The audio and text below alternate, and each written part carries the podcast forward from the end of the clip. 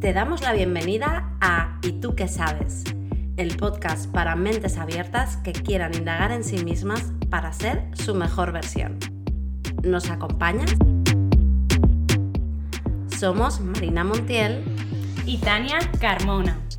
Y te invitamos a encontrar sentido a tu vida de manera divertida. Síguenos en Instagram en y tú que sabes.podcast para conocernos mejor. Hola Tania, ¿qué tal? Hola Marina, muy bien. ¿Y tú qué tal? Muy bien. Hola mentes abiertas, ¿cómo estáis? Hoy estamos aquí de nuevo para hablar del el tercer episodio sobre rupturas y es que hoy vamos a hablar sobre herramientas para superar la ruptura. Así que, eh, Tania, ¿tú qué sabes de esto?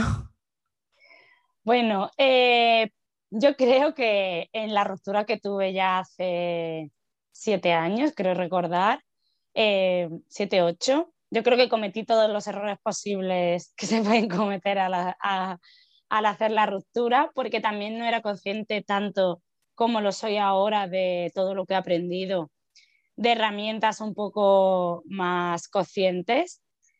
Pero sí es verdad que, por ejemplo, en mi caso, igual esto no es una herramienta que se deba hacer eh, tan radical, pero eh, yo intenté hacer un cambio de vida total. No fue exactamente eh, por la ruptura, porque em, fue porque me salió una oportunidad laboral fuera de donde vivía y de donde estaba mi expareja, pero sí es verdad que a mí me ayudó muchísimo a superar esta ruptura em, que si me hubiera quedado en mi ciudad hubiera sido mucho más difícil. Primero por todo lo que hablamos de el otro día, de los eh, pasos eh, o las emociones que se van sintiendo en el duelo, eh, porque la nostalgia estaba ahí y es verdad que en mi caso que mm, mi ciudad es pequeñita, pues había muchos lugares que, que había estado con esta persona donde había estado ocho años. Pero Eh, también eso, cortar radicalmente con cualquier círculo de amistad, porque yo, todo mi círculo de amistad estaba muy relacionado con esta persona, a mí la verdad que me ayudó muchísimo. Em, pero bueno, es verdad que como te digo, eh, durante la ruptura sí que tuve muchísimos bajones del típico, yo digo errores porque es cuando ya has pasado a una fase que ya es como que estás más en serenidad, de repente un día sales de fiesta, estás con la borrachera y empiezas a escribirle a esta persona eh, que te echo muchísimo de menos porque lo hemos dejado, no sé qué, y luego al día siguiente te levantas y dices, cagada monumental, si realmente esto ya sabemos que lo hemos dejado por algún motivo y que no, no quiero volver. Y supuestamente yo estaba bien, pero... Sí, que a veces no hace falta ir borracha para hacerlo también. también te das bajón y mandas el mensajito que no debes. Pero sí, claro, de borrachera es... Vale, estos son herramientas que no hacen, ¿no? Exacto, porque, bueno, a ver, cambiar la distancia, mucha gente lo hace. Mucha gente utiliza esa estrategia de irse y empezar una vida nueva en otro lugar. A ver, sinceramente te digo que es muchísimo más fácil, que yo no lo hice por esta ruptura, fue porque me salió una oportunidad laboral y yo eh, quería cogerla.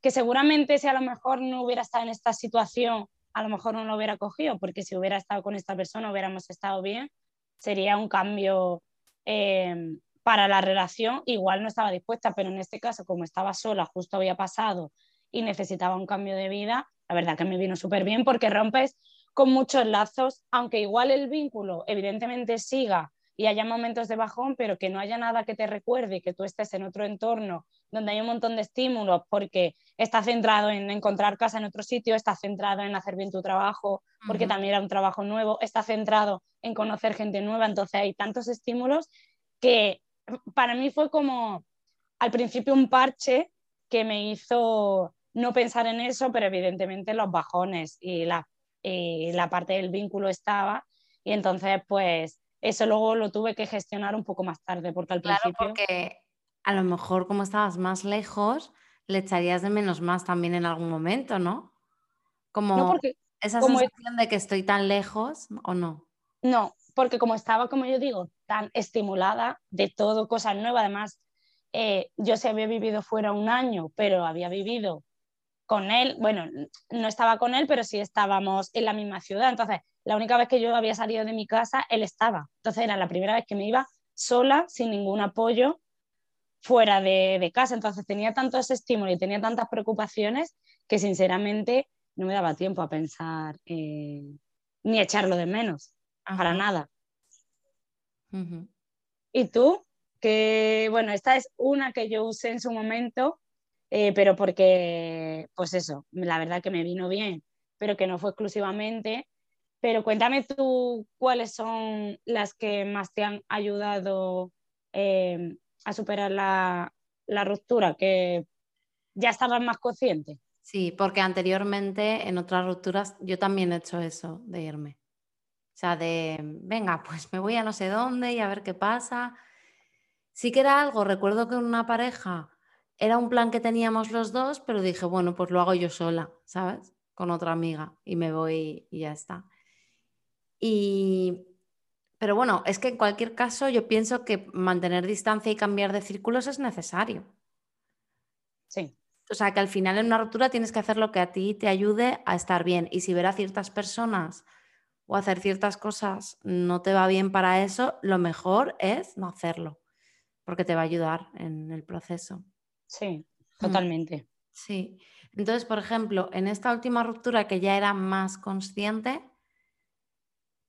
en primer lugar, sí que hice a ciertas personas, sí que dejé de verlas un tiempo, porque me recordaban demasiado, por ejemplo, amigos de él. O sea, no es que no quisiera verlos, pero quería como vivir una nueva vida, de alguna manera, ¿no? Como creer, crear, no, tener nuevos amigos, nuevos círculos, para, sí, empezar una nueva vida y esas personas igual ya no, no tenían cabida o tanta cabida. Ahora ya sí, pero en ese momento sí que era como de, pero es que no me apetece, que me recuerda demasiado a él, ver a su mejor amigo, por ejemplo, que es muy amigo suyo, pues me recordaba demasiado a él, entonces yo preferí pues eso, buscar nuevos círculos, nuevas cosas que hacer, gente que nunca había sido mi amigo, pero que tenían mucho en común conmigo, porque a mí lo que me pasó es que decía, es que claro, mm, ahora no sé con quién ir, porque o sea, busco amistades nuevas que tengan en común conmigo, que sean emprendedores, que estén abiertos al desarrollo personal,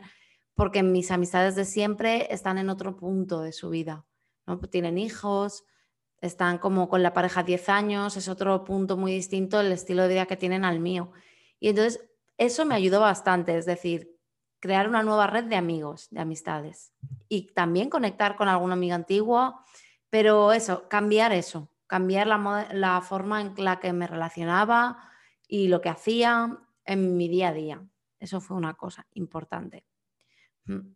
Sí, eso em, me estaba recordando, pero bueno, a mí también me pasó, también era más pequeña, pero lo típico que cuando antiguamente te echabas una pareja, ya ahora soy más consciente y ahora no lo haría, pero cuando te echabas una pareja, casi todos los amigos o casi todo tu círculo estaba muy relacionado con esa pareja. Es decir, yo los tenía pocos amigos fuera porque a lo mejor mis amigas que salía fuera con ellas eran parejas de amigos de él, ¿sabes? Entonces, si es verdad que yo, por ejemplo, ahora en mi nueva relación, yo tengo mi vida con mis amistades que no tienen absolutamente nada que ver con él, evidentemente lo conocen y todo, y luego tengo mi vida con él y con otras parejas que pueda tener y él igual. Entonces, aquí ahora, si llegara el momento en el que se generara una ruptura, yo seguiría con mi vida y con mis eh, amistades de ahora que no tienen nada que ver, pero es verdad que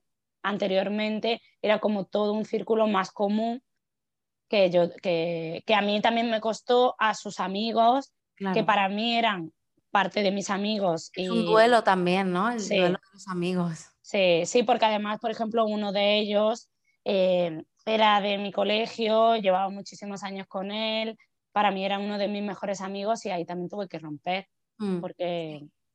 Yo en mi caso tengo que decir que nunca he tenido eso. O sea, yo siempre he tenido mis amigas de siempre y luego sí que es verdad que cuando una tenía un novio, pues igual íbamos más con el grupillo, pero luego muy naturalmente cuando se ha dejado, se ha dejado de ir con ellos. Y ha sido así, o sea, tampoco, y en el caso de mi última pareja, teníamos amigos en común, pero porque al final hay con personas con las que conectas más. Y yo, por ejemplo, sí que es verdad que precisamente con su mejor amigo, para mí es una persona especial y conecto mucho, pero necesité esa separación y de vez en cuando nos veíamos, pero incluso varios meses estuve desconectada total porque tenía otros problemas y necesitaba hacer mi vida y juntarme a otras personas. Pero sí que creo que es súper importante que cada uno tenga su red de amigos independiente y también juntos, ¿no? Porque eso también está bien, es como une a la pareja, que mm, el poder salir con otras parejas o personas son amigos en común, que a nosotros, en verdad, yo digo, esto nos faltaba un poco, ¿no? Quizás, pero yo creo que es necesario. Mm. Sí, sí. Pero es verdad, eh, volviendo a la parte de eso, de, herramientas, que en el tema de cambio de vida es bueno eh, ya no juntarte con esa gente, sino incluso eso, personas que lo puedan conocer o que puedan tener amigos relacionados porque yo ahora que estoy viviendo, no mi propia ruptura, pero igual eh, rupturas de, amigas, em, claro, si esa persona está conectada con la otra y tú sigues quedando con ella mm. inconscientemente y consciente, o sea...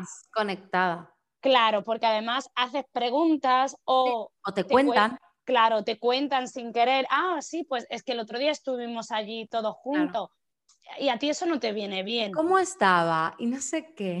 Claro, porque es que tú vas a preguntar y, lo mejor es desaparecer. Sí. Hasta que ya te dé igual saber de la persona. Exacto. Sí, pero eso es totalmente cierto. Mm. Y es doloroso. No, pues mira, eh, lo han visto con no sé quién. Y tú, ¿what? plan, o ha ido a no sé dónde, o sea, enterarte de cosas. Por eso yo, por ejemplo, en redes sociales también, que esto es un temazo, porque cuando éramos más jóvenes no teníamos esa exposición, no podías, o sea, tú lo dejabas con alguien y si hacías bien esto de, o como yo, ¿eh? que la mayoría de mis amigos anteriores no tenían nada que ver con mis parejas, tú lo dejabas con alguien y ya está. O sea, lo podías encontrar si ibas al sitio que salíais de fiesta, que sabías que era probable, pero podías evitarlo. Y podía pasar, pero no te enterabas de su vida ni nada. Ahora, ¿qué pasa? Que tienes Instagram y puedes saber lo que está haciendo en todo momento. Y esto a mí me ha perjudicado, por ejemplo, en, mi última ruptura, porque yo veía como esa persona veía todo lo que yo hacía y me sabía mal, por ejemplo, bloquearlo o silenciarlo, pero claro, de alguna manera mm, eso, eso nos mantenía unidos también, porque era como seguir conectado el vínculo. Porque yo decía, mira, él sabe lo que está haciendo, pues sabe cómo estoy, sabe qué tal, y era una manera más, ¿no? Entonces, ahora, por ejemplo, cuando he tenido algo así con algún chico, qué tal, primero intento no dar mi Instagram, porque además yo lo uso por trabajo y aunque salgan cosas personales, pues bueno, sí que es verdad que digo, bueno, pero si ya obviamente hay más confianza y se da Instagram, yo por lo menos no les sigo, o sea, no les sigo, les sigo, pero lo tengo silenciado, es mi truco. Entonces tengo silenciadas las historias y los posts, depende de si la persona sube muchos posts o no. Y si me apetece ver a la persona, la busco. Y digo, bueno, pues hoy quiero verla. Pero no estoy ahí con el constante, mm, ¿sabes? Me parece, hmm. me parece un truqui bueno que desde el inicio ya... Em, Mm, a ver, si ya tienes muchísima confianza en una pareja ya más. Ya vives pues con él, sabes lo que hace, Claro, pero me parece un truco bueno porque si es verdad que eso, que yo no, he vivido una ruptura en ese momento de, en este momento de redes sociales, pero sí las estoy viviendo por amigas y eso es uno de los mayores eh, condicionantes que eh, les cuesta para superar porque eh, al final estás viendo cómo, cómo está la otra persona y aparte lo de siempre, muchas veces piensas, hostia, esto lo, estará subiendo por mí eh, cuando sube algo. Eh, Totalmente. Y la mayoría seguro que, bueno, a veces sí, pero a veces no. O sea, es como, no lo puedes saber. Y, y, es bastante doloroso. Y luego te montas una película y esto lo hemos te flipas. Sí, claro. Te montas una película y lo hemos hablado muchas veces, ¿no? De cuando un chico te mira las stories. Porque claro, yo bueno, un chico o una persona, es que dependerá de la personalidad, ¿no? Pero lo he hablado con varias chicas de lo que pensábamos y luego he contrastado con chicos y lo que piensan, que por qué lo hacen, ¿no? Y decía, si un chico me mira todas las stories de mi vida, es porque tiene un interés en mí, genuino, ¿no? Porque yo no voy mirando muchas stories, la verdad. Miro pues de mis amigas principales, eh, las que me salen ahí al principio y de alguna gente que sigo porque me dan valor pero no estoy ahí, papá, papá. De hecho, es eso, que si es alguna pareja o alguien con el que estoy empezando, ni las miro porque prefiero no entrar en ese círculo tóxico, que a lo mejor es cosa mía, que es como yo me lo tomo. Bueno, pues yo decía, Buah, este chico yo le gustó un montón porque no para de mirar y tal. O por ejemplo, o con mi ex yo decía, joder, es que me mira todas, digo, eh, sabe todo lo que hago, digo, yo no sé si esto es sano, tal, o yo sé que soy importante para él y luego contrastando esto con otros chicos, es, no, no, nosotros miramos las stories porque estamos aburridos mientras mm, cagamos y es como de, ah, sabes muy bien, sabes, te quedas así, entonces yo lo que prefiero es salir de esa movida. Entonces, si hay alguien que me gusta, con el que estoy empezando, he tenido algo y me gusta de manera especial o lo que sea, a no ser que ya seamos pareja, yo fuera. Y si es alguien con quien lo he dejado, también. Mm. Bueno, pues aquí ya llevamos dos herramientas bastante potentes. Bueno, pero oye, una sería eso, cambiar un poco de vida, no de vida, no de vida, sobre todo de relaciones, o sea, eh, romper vínculos con relaciones que se puedan o que estén relacionadas con esta persona, luego bloquear eh, redes sociales para que no eh, haya ese, este círculo tóxico, como has dicho, porque me ha gustado mucho porque yo creo que, que se genera ¿Y qué más, ah, por ejemplo, has hecho tú?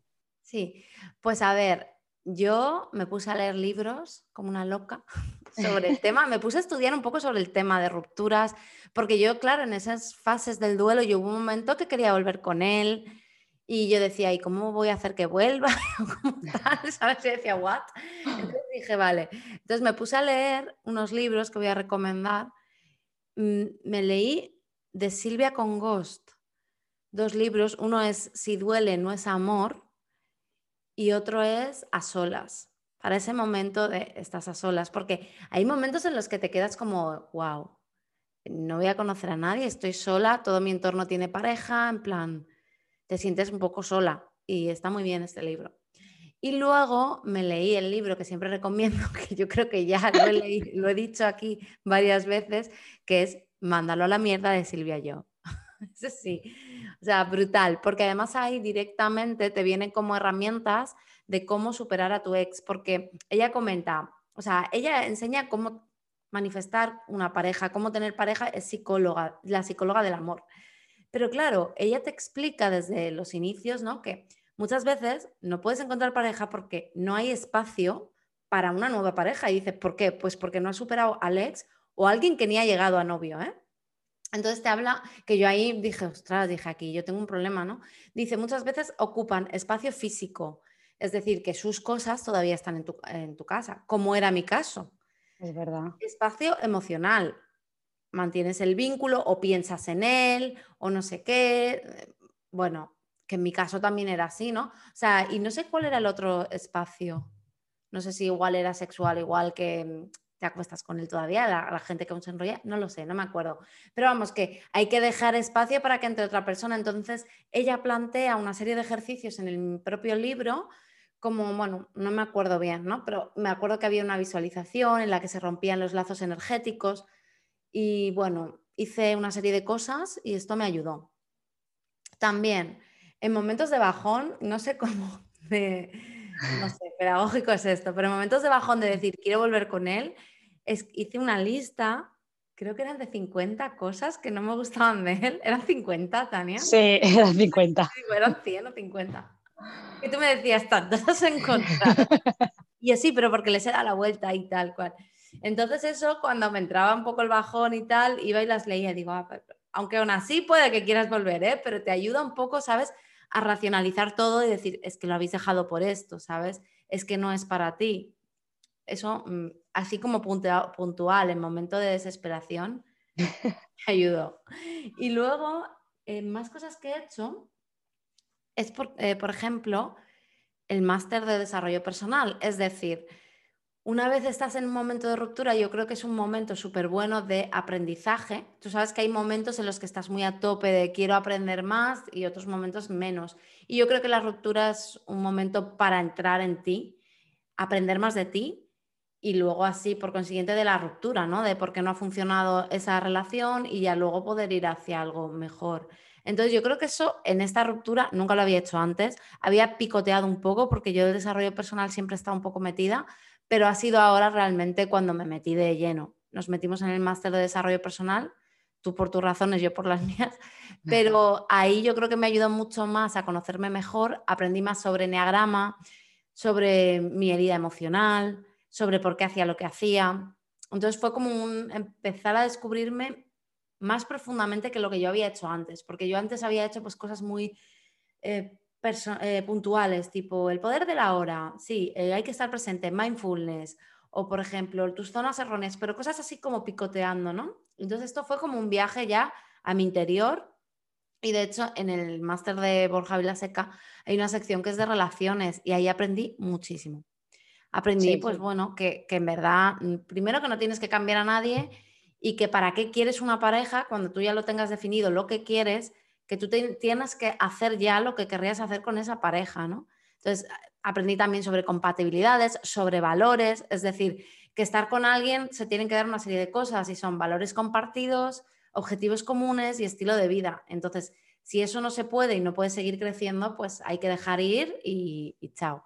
Y eso me ayuda muchísimo. Entonces, al final yo creo que es o ir a terapia, hacer algún proceso terapéutico, ya sea con un psicólogo, me lo planteé, la verdad, pero no encontré, o sea, quería algo específico y no lo encontré bien, bueno, hice el máster, yo creo que me ayudó bastante, pero creo que también podía haber sido una opción ir a terapia psicológica, porque son muchos años y mucho apego y un cambio drástico al final en tu estilo de vida.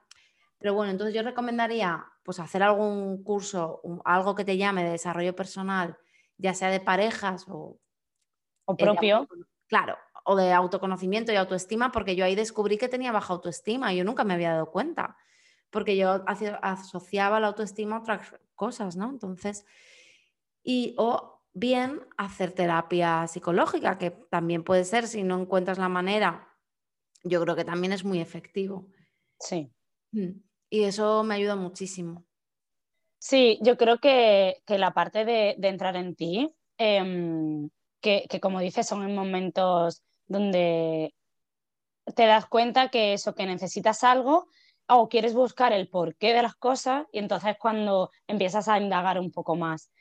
Y es súper bueno porque con el enneagrama, si nunca lo has hecho y justo has tenido una ruptura y esta ruptura es dolorosa y, puede ser que incluso ni la entiendas o, quieras buscar un poco qué ha podido pasar ahí, con las heridas eh, te das cuenta no solo de la tuya y de cómo te has comportado durante toda la relación, incluso ahora en la ruptura, sino al conocer el eneatipo de la persona con la que estabas, también puedes entender un poco mejor cómo se ha comportado esa persona y el por qué también ha hecho lo que ha hecho y el por qué habéis llegado a este punto en el cual no os habéis entendido. Porque igual esta persona por su eneatipo, por su eneatipo y por su herida se estaba comportando de determinada manera que no estaba siendo compatible contigo y que como no, como es algo inconsciente que ninguno de los dos tomaba conciencia porque ninguno de los dos ha indagado dentro, ha sido lo que ha mm, explotado, lo que ha hecho que no hayáis llegado a ese entendimiento. Además, eh, quiero recordar que cuando hicimos el podcast de las fases del enamoramiento, dijimos una cosa que a mí eso se me quedó, que es cuando nosotros buscamos una pareja, la buscamos, o sea, cuando nosotros atraemos a una pareja, es porque nosotros estamos buscando en los demás aquello que nos falta a nosotros. Por ejemplo, en mi caso, yo creo que puse en mi caso, em, por, mi enagram, por mi eneatipo, que eh, yo busco todo el rato seguridad, eh, yo busco una persona que me dé seguridad. Entonces, eh, por ejemplo, en mi pareja actual, a mí ahora, pensándolo hacia atrás, sé que la elegí porque me daba seguridad, pero fue inconscientemente. ¿Qué pasa? Ahora en este momento y gracias a que yo he hecho todo este trabajo, me he dado cuenta que yo me tengo que dar esa seguridad a mí misma y esa confianza, porque si no lo que va a pasar es que se la voy a exigir a esa persona y al final puede ser un motivo de ruptura. Claro. Pero inconscientemente, porque ni yo sabía que había buscado a esa persona por, por la parte de la seguridad. Entonces creo que es muy interesante la herramienta del enneagrama como inicio, sobre mm poco para desapegarte o tomar conciencia desde fuera de ver, hostia, es que yo me estoy haciendo aquí una movida, estoy entrando, entrando en ira porque no sé qué, pero es que esta persona también tenía sus movidas que tendrá que aprender a gestionar y que la relación la hemos volcado los dos y ha surgido esto. Claro. Entonces, a mí como que me libera un poco de no hemos sabido gestionarlo, no ha sido por mi culpa, porque es que ahí, si tú esto no lo ves desde fuera, empieza la culpa. De, es que a lo mejor yo tenía que haber hecho algo más, es que eh, cuando me dijo esto, yo le dije no sé qué y a lo mejor le ha hecho daño, en fin, entonces tú ya empiezas a buscarte, pero er erróneamente dentro de ti todo lo malo eh, enfocándote en la otra persona en lugar de enfocarte en ti. Entonces a mí me parece liberador. Sí, totalmente. Sí, sí, sí. Yo creo que es la base de todo. Al final eh, entiendes a la otra persona también. Dices, es que ella tiene sus heridas y también, o sea, no es culpa de nadie al final. Exacto. Es responsabilidad, pero en realidad es que hay cosas que no tienen que ser y hay compatibilidades entre eneatipos, ¿verdad? Dicen. Sí, sí. Yo no me acuerdo bien. No, yo tampoco me acuerdo bien. Pero bueno, al final, yo creo que escuché a alguien que decía que al final, mientras eh, lo mejor es que no sea el mismo, porque el mismo eneatipo que tú, sí. porque vas a aprender más si estás con alguien que no es tu mismo eneatipo. Sí. Pero bueno, no sé qué opinas tú de esto. Yo pienso que, mm, que es más complicado y sobre todo eh, también lo enfoco porque si os acordáis de los últimos episodios, también hablamos de apego y, hablamos de las heridas. El apego está muy enfocado, está muy relacionado en función de la herida que tú tengas. Mm. Si ambos tenemos la misma herida, tenemos el mismo apego, pues yo creo que va a ser muchísimo más complicado, porque si tenemos los dos un apego ansioso, va a ser un estrés, igual que si los dos tenemos un apego evitativo, igual vamos a pasar del tema a ambos. Entonces es como llegar al equilibrio y que, que, los dos no tengamos la misma herida. Claro, es que yo, ¿tú te imaginas con alguien que, te, que sea tipo 6 saliendo? Pues, igual no salimos de casa nunca, porque empezamos, ¿a dónde vamos? No sé, vamos aquí, ¿tú qué piensas? No, yo no sé, bueno, no, no, no me veo. Claro, o yo con un tipo 3 en plan no sé, no lo veo, en plan, trabajando todo el rato, en plan, pasando el uno del otro al final. Sí. No sé, lo, vería todo muy superficial.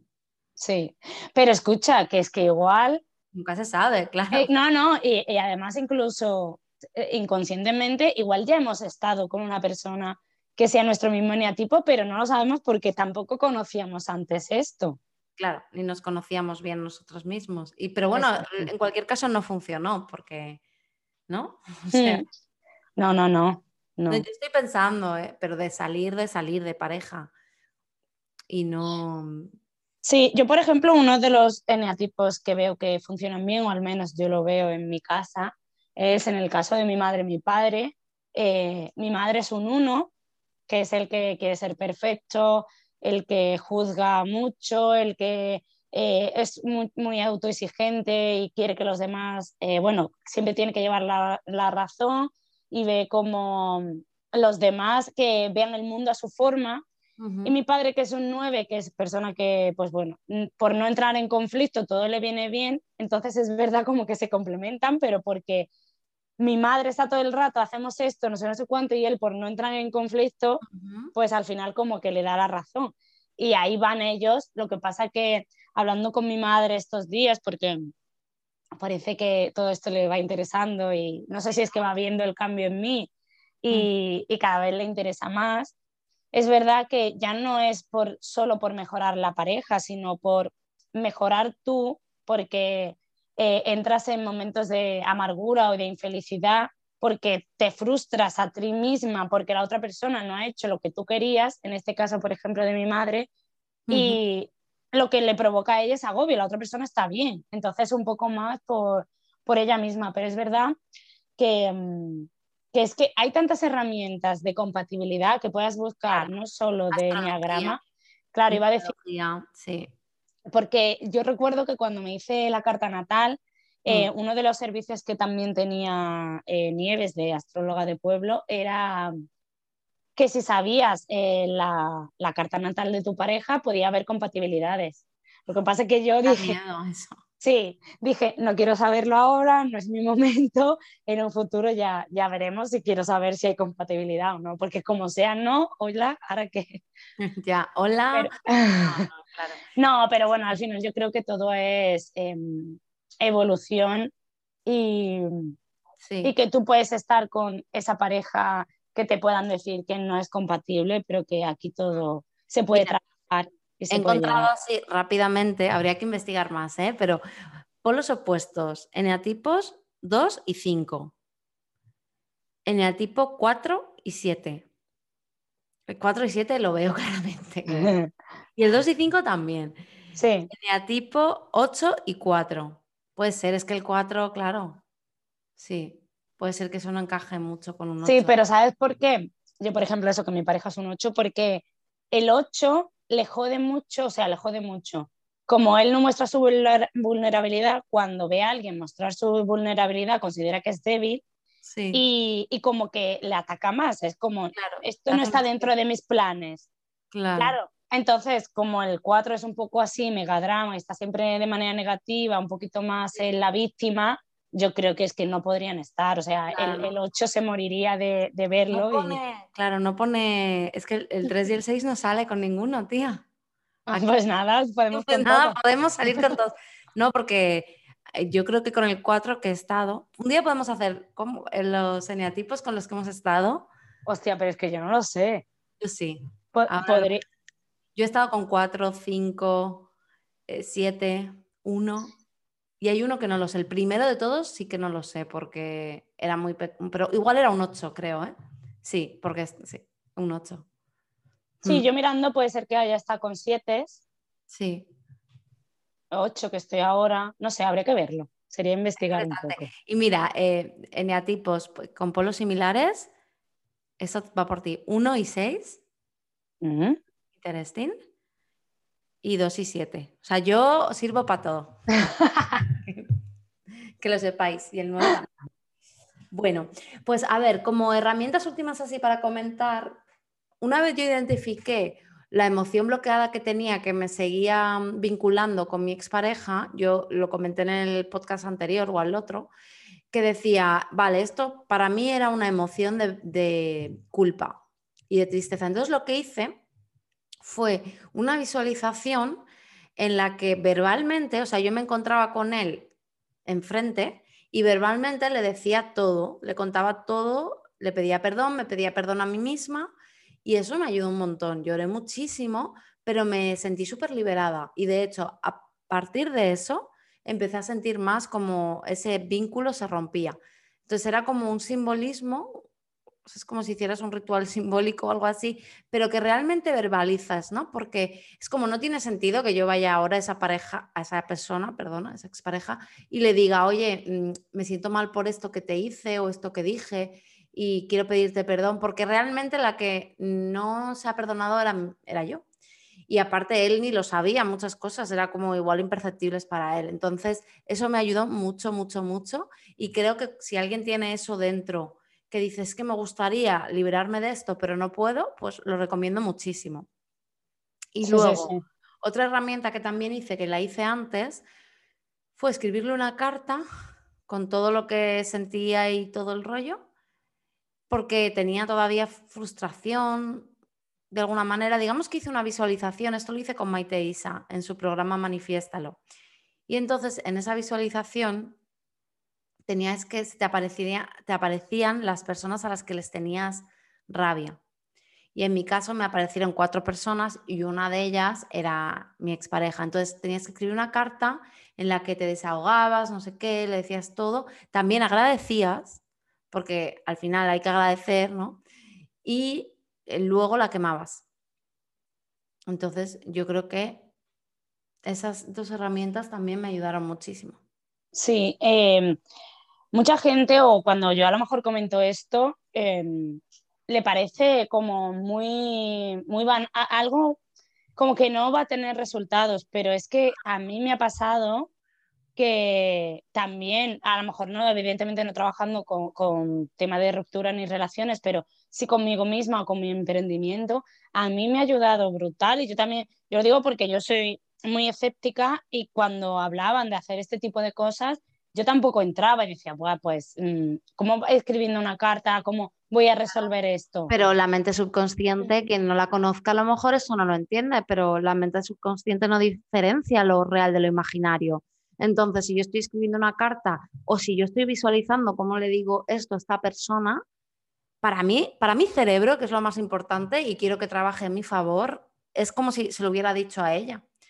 Tal cual. Igual es como cuando agradeces algo, aunque no se lo digas a la persona, ya el hecho de agradecerlo y decirlo mentalmente o verbalizarlo, aunque no sea a la persona, ya emites, bueno, emites, no, segregas hormonas en tu cerebro, sí. Sí, sí, sí. A mí me ayudó mucho la, de, la del perdón, porque yo siempre tengo como mucha culpa de, determinadas cosas que me pasan y en este caso, que era con mi emprendimiento, a mí me ayudó muchísimo la carta de perdón hacia mí, mm. eh, escrita y luego eso, eh, verbalizada en alto y luego quemarla.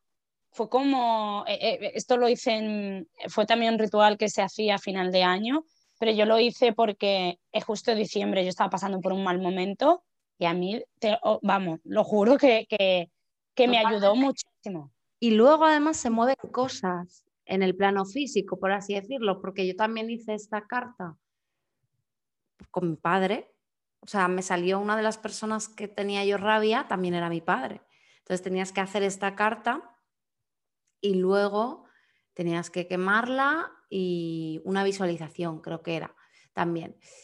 Bueno, pues yo hice esto y con mi padre de repente cambiaron las cosas.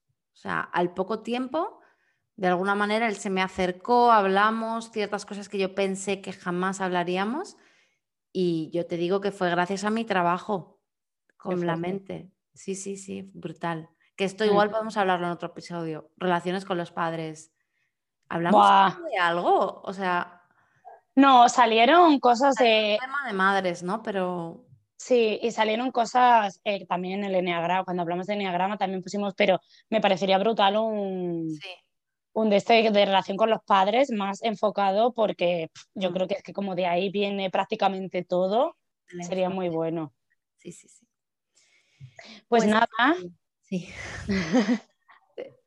Em, o sea, no se nos solapa la despedida. Sí, bueno, yo creo que ya eh, hemos llegado un poco al final. Eh, hemos dado bastante herramientas, algunas un poco más profundas, otras un poco más prácticas de aléjate de todo lo que esté relacionado con esta persona. Y nada, eh, nos despedimos aquí. El próximo episodio, no sé si vendrá cargado, me vas a hacer hablar de cosas que no. No sé si todavía estoy preparada, pero bueno, no le vamos a desvelar nada. Sí, sí, sí, estás preparada. Sí. Y bueno, nada, espero que tengáis una feliz semana. Eh, como siempre, seguirnos en todas las plataformas. Eh, bueno, eh, darle a las, cinco, a las cinco estrellitas, que eso nos ayuda mucho. Y, compartirlo. Si pensáis que a alguien le puede interesar, compartidlo. Sí, y eso, escribirnos en Instagram qué herramientas os lleváis de las que hemos hablado hoy y también nos ayudaría mucho si eh, trocitos eh, que subimos nosotros eh, del episodio os gustan, que lo compartáis también en vuestro Instagram. Así que nada, yo creo que nada más y bueno, nos despedimos.